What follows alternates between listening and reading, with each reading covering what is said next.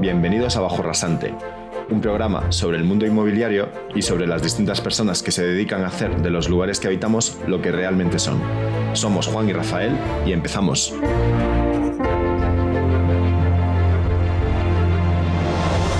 Tratarse bajo rasante de un medio basado en Internet, tiene cierto sentido que nuestro primer programa trate sobre las PropTech. Como su nombre indica, son aquellos negocios inmobiliarios nativos de Internet.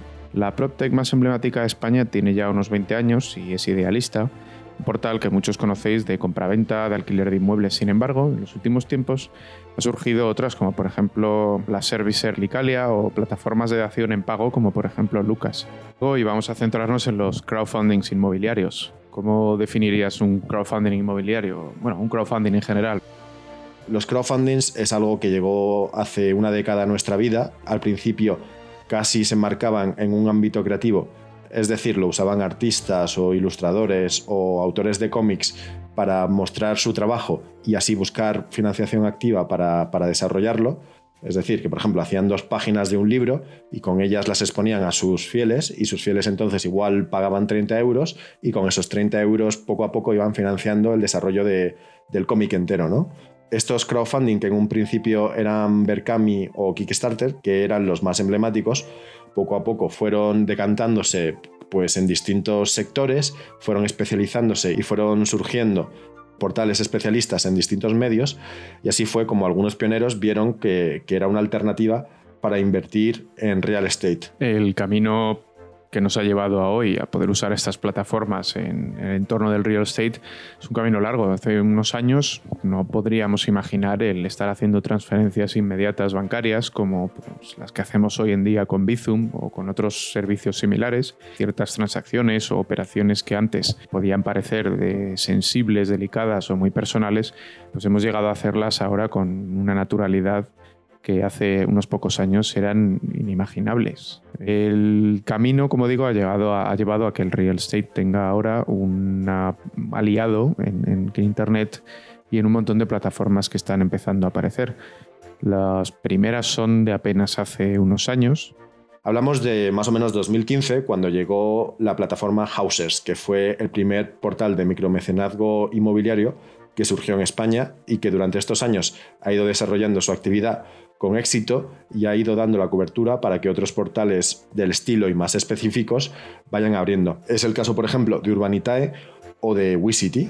Entonces, para tratar este tema, tenemos a Pedro Izquierdo, que es el líder del sector Places de la consultora Arcadis, que lleva más de 10 años trabajando al más alto nivel con los principales agentes inmobiliarios de España en todo tipo de transacciones y que por ello está bastante al tanto de las tendencias y, de, del mercado como tal. Y también vamos a contar con, con Rafael Merrielval, que es el CEO de, de WeCity. Entonces yo creo que Rafael es un invitado perfecto porque él estuvo durante bastantes años trabajando en varios gigantes inmobiliarios como CBRE, eh, Knight Frank o Savills, de la que fue CEO, el hecho de que haya emprendido en una PropTech pues lo convierte en un ejemplo perfecto del cambio de paradigma. ¿no?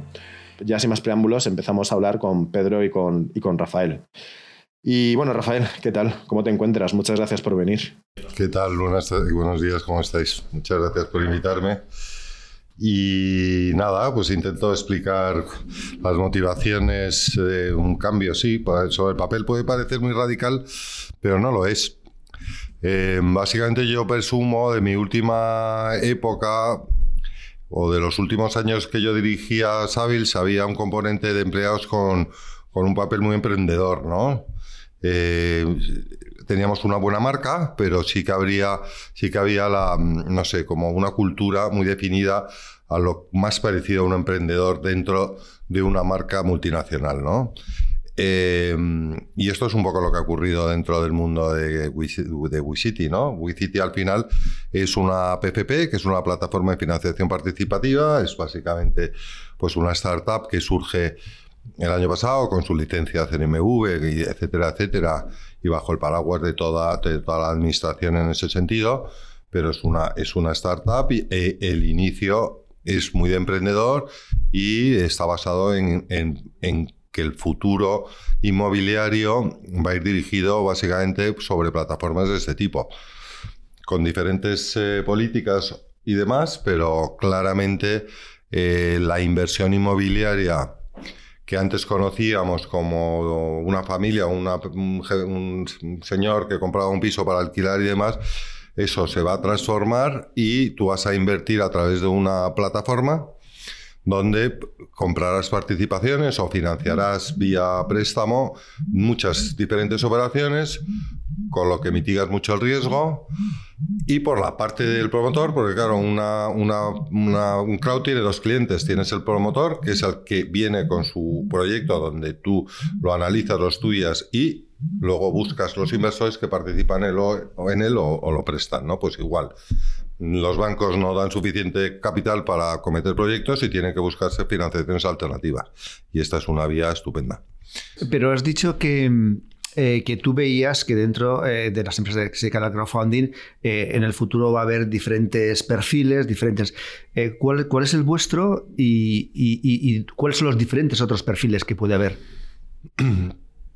Mira, el punto diferencial de WeCity con las otras plataformas, y hay algunas que llevan ya mucho tiempo y por tanto tienen un recorrido que nosotros no disponemos de ello, es el equipo inmobiliario. El equipo inmobiliario no solamente está compuesto por, mí, sino hay en el origen del accionariado y además de manera ejecutiva. Está José Navarro, que era el managing director de, de Sabels y mi mano derecha y una persona que me une una amistad muy potente.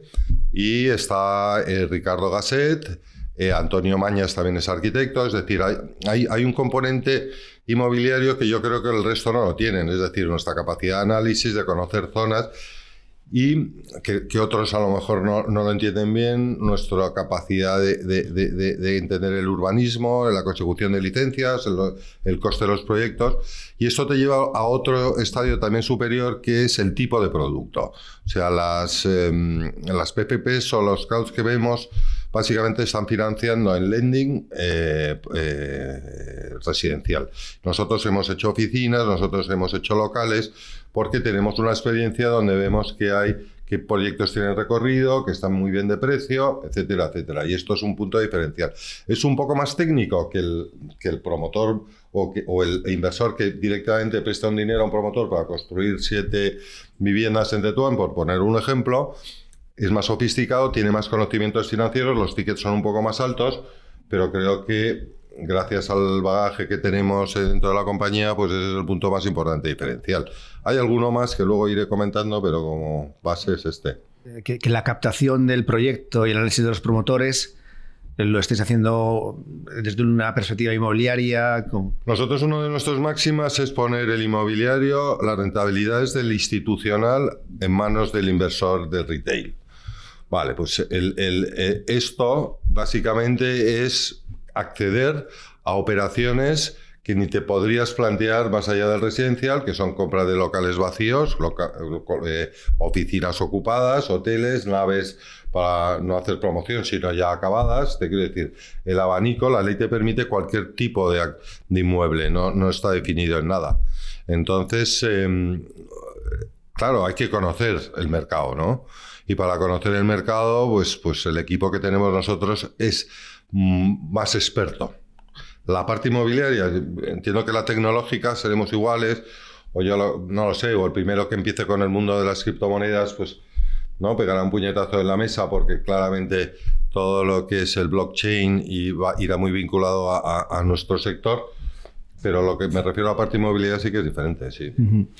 Y, a los inversores que buscáis, eh, ¿tenéis alguna clase de guía de inversión inmobiliaria? Porque estos inversores en el producto que nosotros llamamos eh, premium, que es un producto que te digo que es un ticket un poco más alto, un producto diferente, básicamente son, eh, son, son gente que no es la gran masa, o sea, que tienen un punto de no te diría de experiencia, pero de, de mayor sofisticación financiera.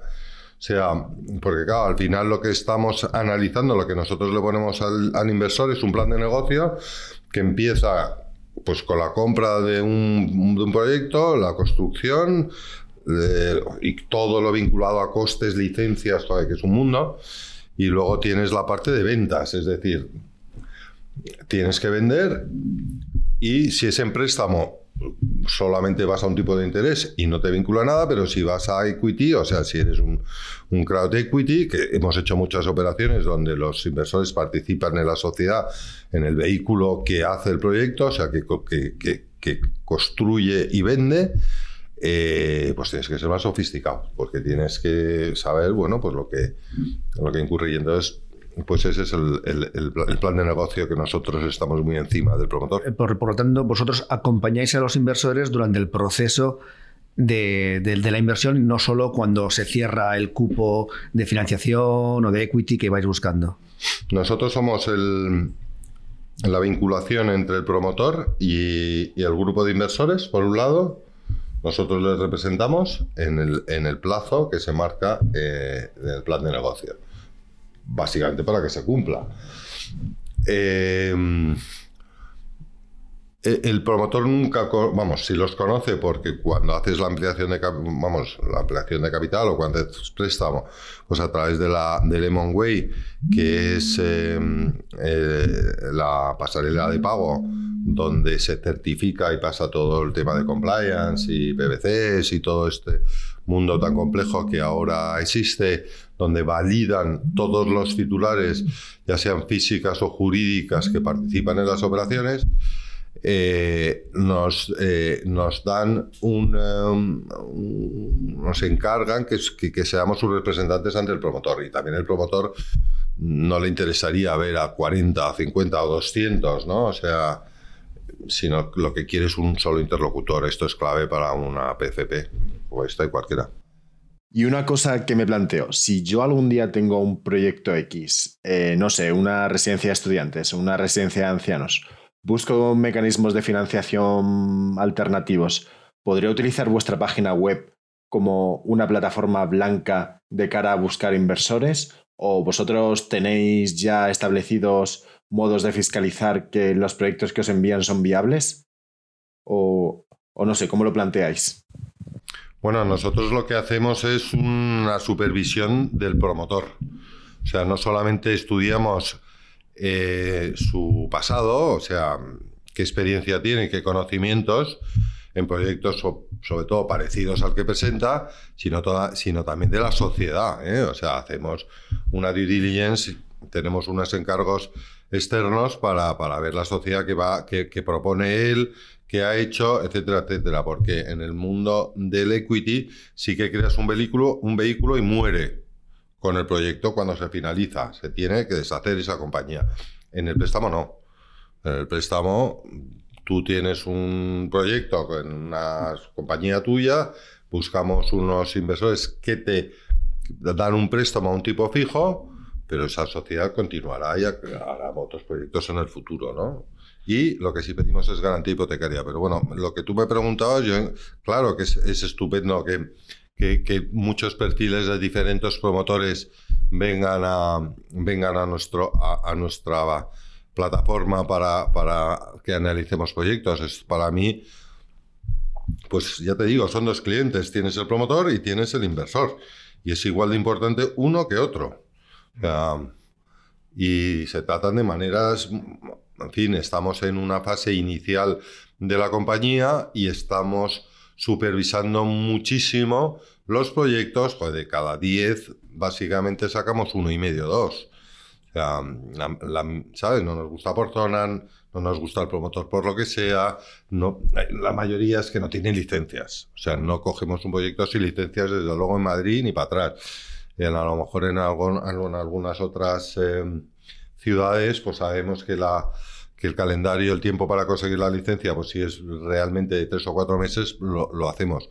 Pero en principio somos muy limitativos, le obligamos que participe en el equity de una manera importante, no vale que sea de una manera testimonial, porque claro, queremos que esté con participación y que se juegue su propio dinero en el proyecto. O sea, que no hay nada más seguro. O sea, buscamos muchísimo en esta fase inicial Entiendo que en el futuro pues será igual, pero en esta especialmente la seguridad del inversor. O sea, para nosotros es clave que los proyectos sean buenos, sean rentables y que haya pues un análisis profundo. Y estas son las vías para, para mitigarlo, ¿no? Y sí que es cierto que hay algo que he detectado en vuestra plataforma y es que en un principio, sobre todo, hacíais proyectos más o menos cortoplacistas, es decir, os metíais en una obra, la hacíais y con lo que se sacaba lo vendíais y la diferencia era, era el beneficio de vuestros usuarios.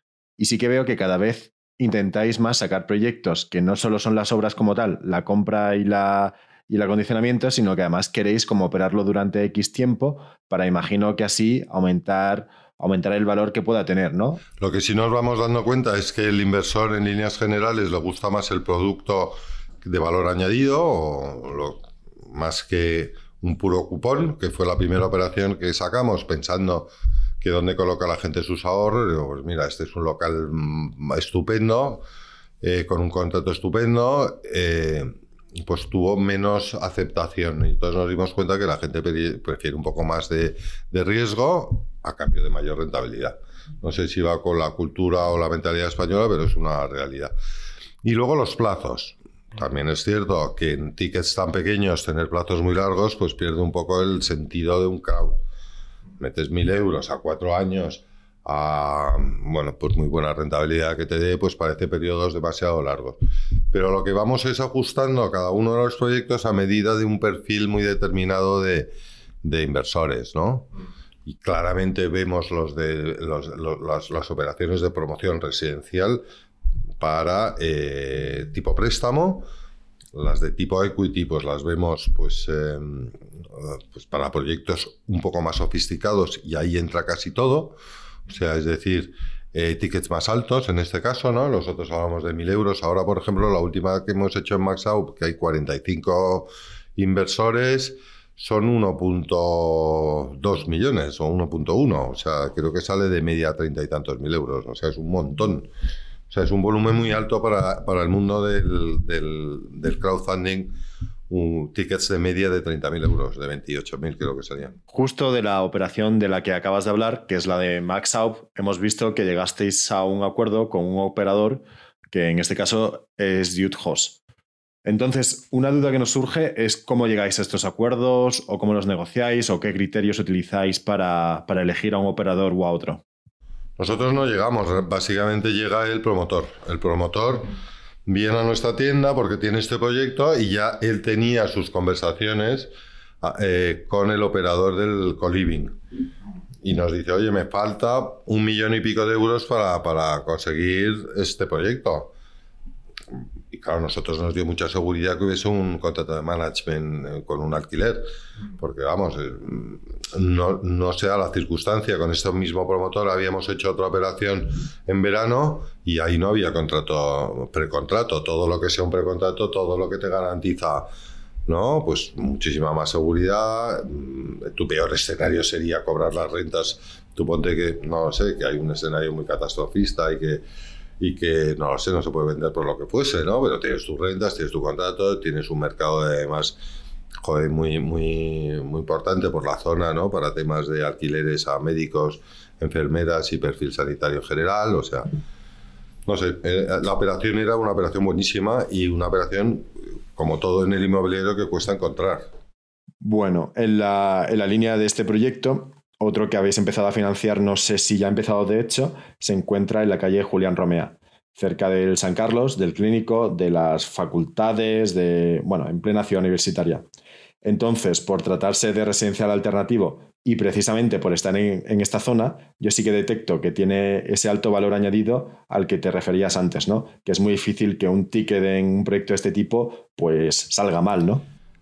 Ya te digo que no es fácil encontrarlo, pero bueno, eh, estos son promotores, algunos de ellos que nosotros, que yo conocemos del equipo de WeCity desde hace tiempo y, bueno, pues hemos contactado con ellos. El proyecto de Marbella también lo está gestionando una antigua eh, directora de patrimonio de uno de los principales fondos alemanes que aquí compró muchísimos edificios, que ahora ella se ha jubilado, bueno, se ha jubilado mm, relativamente, pero bueno, se ha ido a vivir a Marbella y compra villas, las rehabilita y las vende. Y dijo, oye, ¿te interesaría? Tal, pues yo encantado porque ese es el perfil de promotor que a mí me da muchísimas garantías, ¿no? O sea, porque es que la conozco desde hace 25 años, sé dónde ha, sé dónde ha trabajado, qué proyectos ha llevado.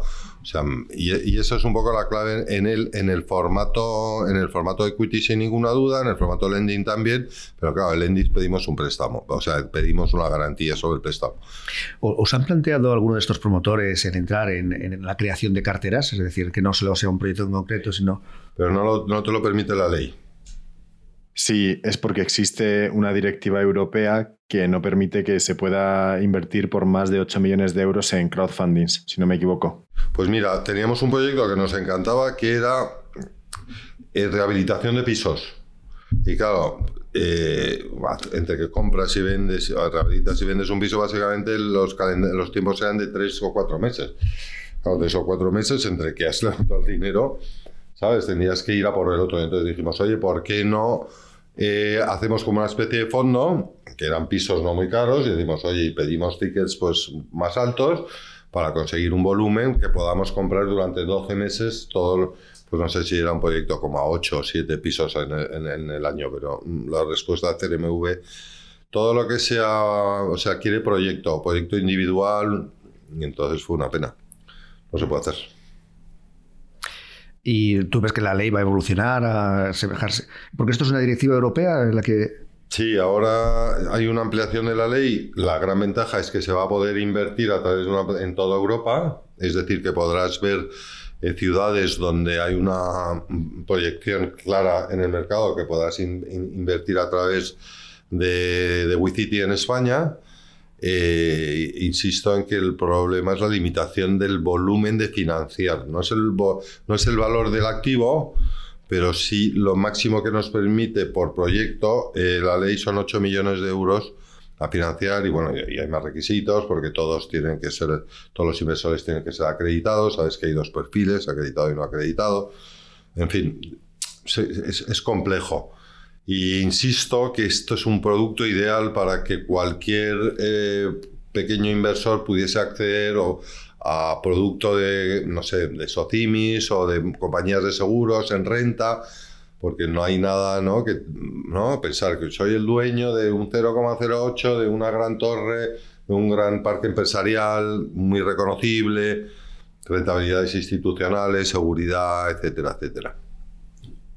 ese es el, bueno, y como has dicho antes, también el riesgo eh, parece como que está ahí, la gente está dispuesta a tomarlo y si es compartido entre tanta gente, pues es un producto muy atractivo, ¿no? Lo que ofrecéis en realidad.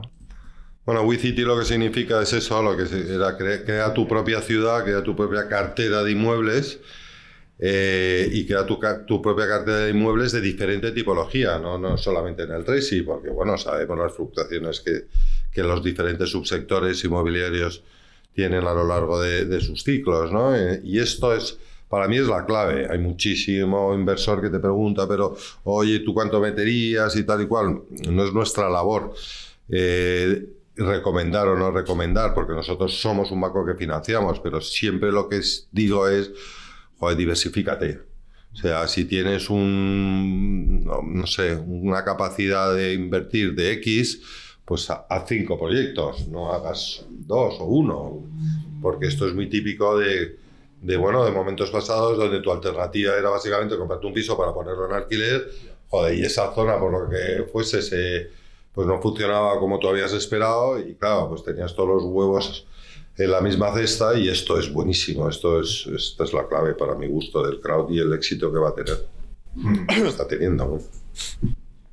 Bueno, y ahora que hemos hablado tanto del crowdfunding en general como de WeCity en particular, hemos conocido las circunstancias bajo las que opera, así como los retos a los que se enfrenta en los siguientes años, hemos hablado del tope de financiación de 8 millones de euros, pues creo que sería interesante también conocer tus motivaciones personales, ¿no? ¿Qué te hizo moverte de estar en empresas con estructuras mastodónticas, internacionales, como Savils, la más reciente, a empezar prácticamente desde cero? Porque sí que es cierto que el sector es el mismo y que seguramente trabajas con mucha gente con la que ya trabajabas, sin embargo, existe una serie de condicionantes, principalmente el que esto sea una PropTech y trabajar con Internet, que hacen de este un mundillo bastante nuevo, ¿no?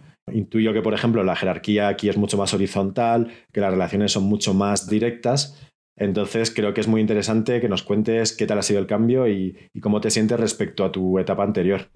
Bueno, siempre que una empresa tiene un grado de motivación bestial, ¿no? O sea, empezar a crear el equipo que tú montas desde la base, ¿no? Gente joven, gente no tiene nada que ver a una empresa, ¿no? Estos pequeños, grandes dinosaurios que vemos de tantísima gente, eh, tantísimos empleados, cuando tú creas algo, ¿no? Para mí esa fue la, la, motivación, la motivación número uno, ¿no? El equipo que se formaba era un equipo potentísimo que yo ya conocía algunos y otros que había oído hablar del sector inmobiliario, del sector tecnológico.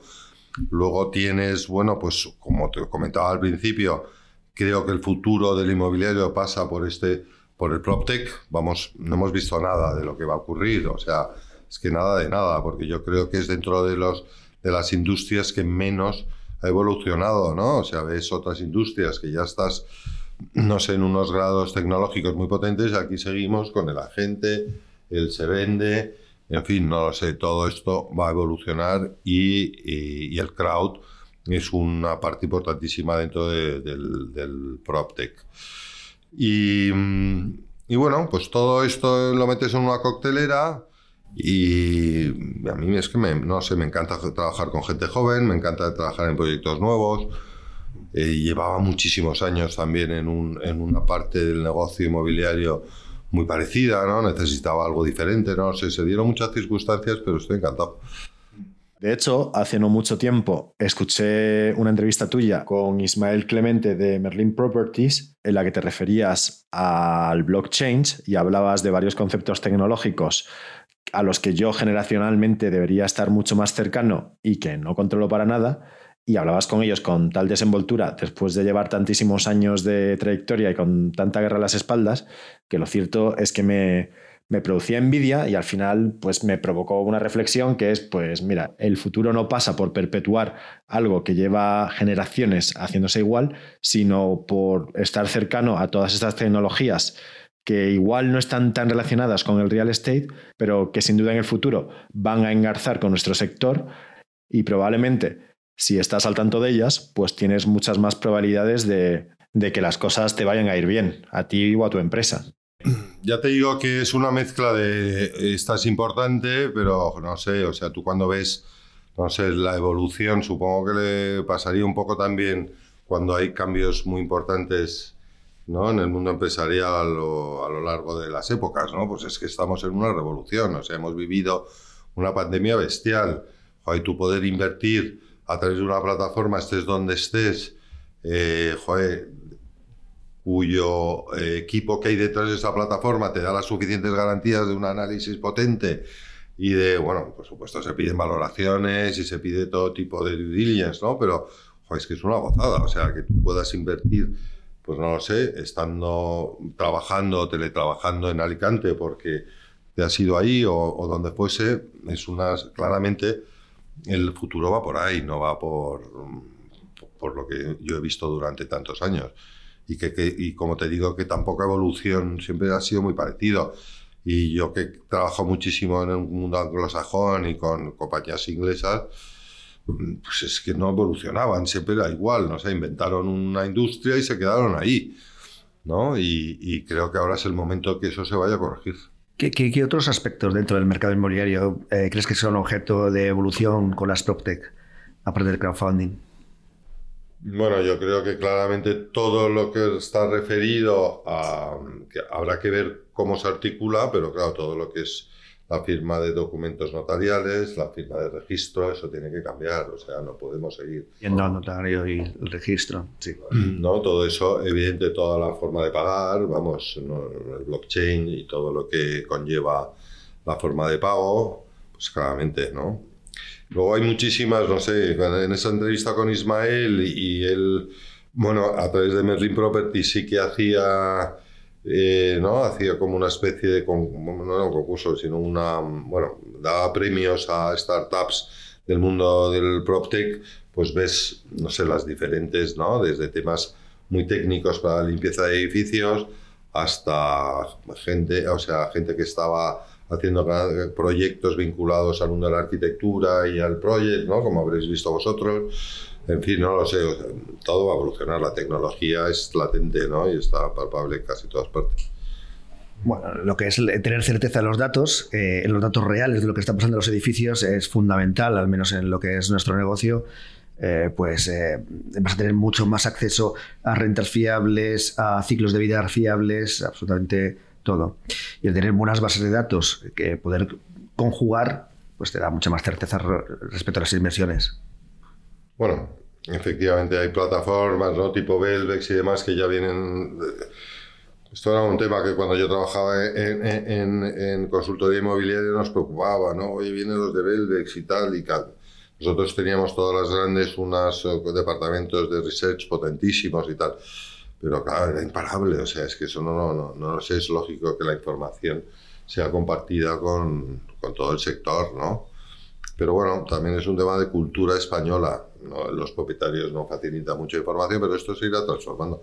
Lo que, lo que se vivía hace 30 años cuando yo empecé, bueno, pues no tiene nada que ver a lo que ya tenemos y a lo que va a ser. Pero bueno, tú haces a Belvex y ya tienes prácticamente un informe de mercado que puedes... Y son datos, datos muy fiables, ¿no? Muy fiables. De oferta, demanda, producto, vamos eh, idealista, ¿no? O sea, te hace unos informes que están francamente bien.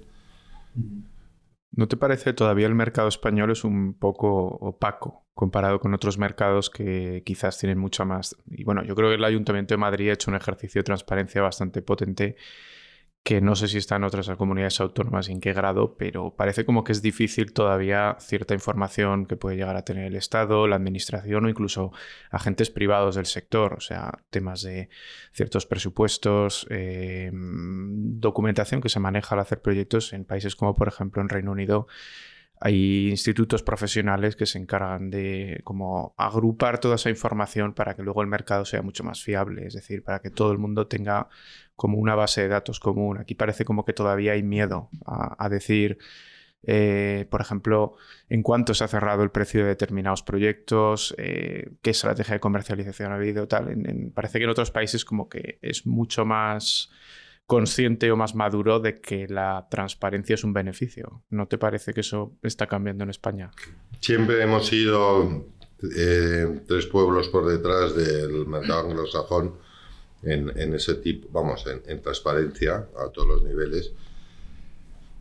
Y bueno, razones, pues no, o sea, en fin, yo creo que en general el mundo español en asociaciones no ven las ventajas o sea, no, no, de, de, de, compartir información muchas veces buscando pues el ángulo demasiado personal de cada uno de nosotros, ¿no? O sea, y esto se ve muy claramente en política, que este no es el foro, ¿no? Pero, pero bueno, en política en España, sabes, aunque tú, eh, no estás muy alineado con tu partido y no puedes aunque pienses que esa ley puede ser más favorable o más transparente. Tal.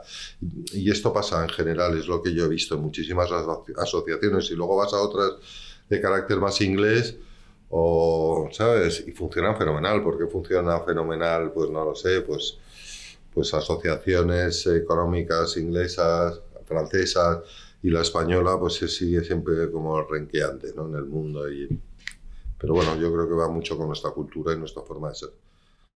Bueno, y ahora que estamos hablando del sector inmobiliario español en concreto, eh, sí que es cierto que llevamos unos años en crecimiento constante, que parece que cada año vamos a llegar a un máximo y que no puede dar más de sí, sin embargo, siempre da más de sí y aún en época de pandemia, como, como ha sido el caso del año pasado, pues sigue creciendo y las expectativas no parecen, no parecen bajar.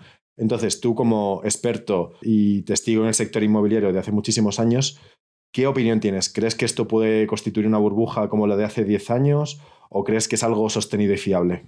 Yo pienso que, mm, bueno, que no, que no estamos viviendo esa burbuja. A mí es una de las cosas, no sé, lo, a mí me encantaría hacer un documental, estaba pensando, no tiene nada que ver con tu pregunta, sobre los años esos que vivimos, porque fue una época que nunca creo que se vuelva, que se vuelva a producir. O sea, pero bueno, dicho esto, eh, los ratios de deuda que tienen las promotoras no tienen nada que ver, los bancos están bastante duros ¿eh? con el crédito promotor general, o sea, te, piden unos requisitos durísimos para, para conseguirlos, ¿no? Eh, sí que es cierto que hay sectores que van evolucionando, sobre todo el residencial, ¿no? Que dices, es que nunca va a parar, o sea, claro, estamos hablando en zonas muy concretas donde las noticias que ven las empresas eh, son muy llamativas, pero eso no significa que son eh, todas. Y no sé, y, es que es muy atractiva España en general, o sea, estamos, tenemos un, gran tamaño de país, tenemos un número de habitantes muy importante, eh, hay un, no sé, en momentos económicos fuertes estamos creciendo más que el resto de... y, luego hay mucho, mucho todavía segmentos, en, alternativos no hemos visto nada. En el, en el eh, de lo que, de lo que comparadamente a otros países eh, europeos en, el Build to Rent no hemos visto nada. O sea, es que España ha sido un país de propietarios de pisos y esto se tiene que transformar. O sea, España necesita un millón de pisos modernos para que la gente pueda vivir de todos los niveles, desde 300 a 3.000 euros. O sea, porque mm, no se puede, no se, porque no hay capital para que cada uno tengamos nuestros pisos y además la evolución de, las nuevas generaciones va a otro sistema de vida, ¿no? Bueno, de hecho, a colación de lo que acabas de contar sobre el Build to Rent, una conversación recurrente que tenemos Juan y yo y que alguna vez hemos comentado también con Pedro, es que a pesar de que en la Comunidad de Madrid solo se van a invertir miles de millones de euros en los siguientes años en, en Rent, en residencial en alquiler, sin embargo, faltan esos services o esas empresas operativas que se dediquen a dar servicios a, estas promociones, ¿no? Faltan desde los curritos a gente que se dedique en bloque al marketing de ellas. Entonces pensamos que va a haber un nicho de mercado enorme en cuanto alguien vea esta necesidad y, dé respuesta a ella. Sobre todo es que es un, negocio que va a ser sí o sí rentable, aunque sea porque los dueños se ahorren contratar a terceros y puedan hacer todos estos servicios in-house. Desde luego, ninguna de las grandes hace el segmento RESI en la gestión, en el property management y eso claramente en el momento que los proyectos estén agrupados, que es el Build que están comprando los grandes fondos, fondos ¿no? bloques enteros, ahí sí que se va a meter y ahí hay un negociazo mm, increíble ¿eh? y se meterá las grandes, las pequeñas y yo ya tengo conocimientos de algunos que, porque, porque claro, tienes que dar servicio a todos esos nuevos inquilinos del parque. ¿Y, la pandemia? Eh, eh, esto, esta pandemia que hemos vivido y que ha de alguna forma trastocado los planes del inmobiliario, eh, ¿tú crees que van a ser tendencias que se van a estabilizar o tú crees que vamos a volver a las tendencias que teníamos antes de la pandemia, pues de volver a las ciudades, etcétera? ¿O cómo lo ves? Bueno, yo creo que la gente ha salido, ¿no? En España hemos tenido, y en algunas pues unos, unos, em, pues unos hechos de, convivencia dentro de nuestras propias casas ¿no? muy fuertes, ¿no? y esto se nos va a quedar grabado durante mucho tiempo. ¿no? Em, y yo creo que eh, la venta de, de, casas fuera de las de capitales es una realidad. Sea, no sé lo que puede durar, porque estos son, pero claramente si tú lo que no quieres es volver a repetir, ¿no? Eh, vivir en una ciudad cerrada, si poder salir, ¿no? sé, es que hablaba ayer con un... Pues no, ¿y tú cómo viviste el confinamiento y tal en Alemania? Pues salíamos a hacer deporte. Eh, te quiero decir, es que aquí ha sido muy traumático. ¿eh? Entonces, bueno, yo creo que esa evolución, eso, eso claramente. En el mundo hotelero, por ejemplo, no sé, ya estamos en niveles de ventas de, en el institucional de, potentísimo, ¿no? Que esto yo creo que además es un mensaje buenísimo para, para lo que es el turismo y, tan importante para la economía española. El tema logístico pues está un poco saturado, en fin, no lo sé, iríamos uno por uno, pero... Sí, Sí, claro. Eh, el tema es que si efectivamente se consolida la tendencia a que pues, no quieres estar justo en el centro de la ciudad porque necesitas un espacio más grande, etcétera, eso va a tener también su influencia en cómo nos movemos, dónde trabajamos, eh, cómo hacemos nuestro ocio. Entonces, No sé si ves eh, cómo es la vuelta a las oficinas, por ejemplo, o cómo ves eh, el retail. El retail se ha recuperado bastante bien, no a las rentas de lo que estábamos viendo, y de hecho hay muchísimo eh, compañías de restauración buscando locales, sea, se va es a otras rentas, ¿no? Por tanto, a otros valores de los activos, de los activos inmobiliarios. Em, pero bueno, es que viene de haber sufrido una barbaridad. Em, no, lo sé, yo, yo creo que en general tenemos un, mercado inmobiliario tan sumamente potente que es muy difícil que primero que volvamos a la locura de, los años del, otro boom y segundo el perfil también de, ejecutivos que gestionan este tipo de empresas es muy diferente, o sea, son mucho más financieros, o sea, ya no queda en este documental que hablaba yo antes que me encantaría hacer, yo el otro día, bueno, ¿y quién queda vivos de los reyes del ladrillo de esa época? Pues muy pocos, ¿no? Y en fin, no, o sea, yo, yo, yo soy favorable, o sea, vivimos en un... los fundamentales son sólidos, los actores son sólidos, los, el sistema financiero es, sólido en, en, los, en, los, porcentajes que está entregando de, para, para no, no, de préstamo, para no, para no volver a, las locuras anteriores. En fin, no lo sé, yo, yo yo mi punto de vista es que tenemos un, sector potente y que va a durar. Eh, tenemos estabilidad política en Madrid que no lo sé, yo creo que, eso también va a ayudar, todo lo que es la estabilidad eh, política a todos los niveles para un sector tan importante como el inmobiliario es clave. Pues esto también, en fin, ya sea la ley de arrendamientos urbanos o otra ley, pero por lo menos tener la certidumbre que va a haber una ley que estas son las cartas de la partida y que tienes que jugar ahí. Y, no vivir en estos ¿no? mundos que, es peor, ¿no? de tierras movedizas que no sabes si va a salir o no. Pero vamos, yo soy muy positivo y creo que en el institucional vamos a volver a niveles del 19 a todos, en todos los subsectores.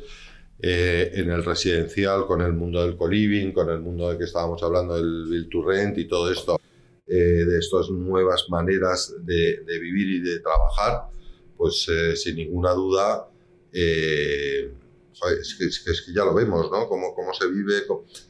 Cuando yo empecé a trabajar, lo único, tu obsesión era tener un piso y, entonces ya te ibas, te casabas y tal y cual.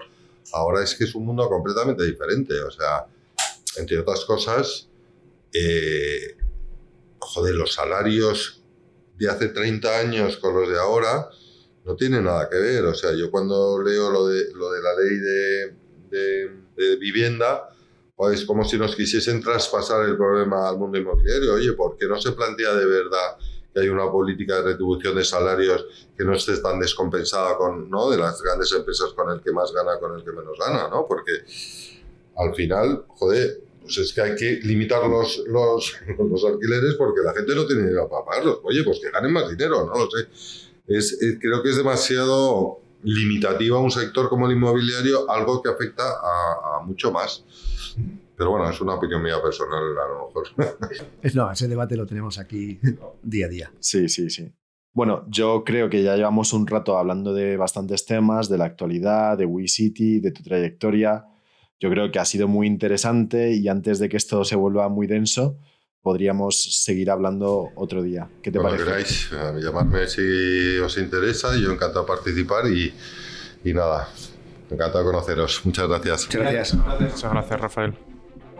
Y así ha acabado nuestra conversación con Rafael Merri del Val y el primer capítulo de Bajo Rasante. Hemos tratado muchos temas de actualidad muy interesantes y hemos puesto sobre la mesa un montón de inquietudes que esperamos tratar en el futuro, como por ejemplo el futuro del sector tras la pandemia del coronavirus, que creo que es algo que va a dar mucho de sí, o cómo el blockchain puede cambiar y agilizar los procesos notariales. De cualquier modo, todos estos temas los trataremos en un futuro, esperemos.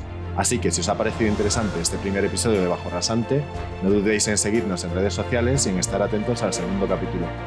Muchas gracias y hasta pronto.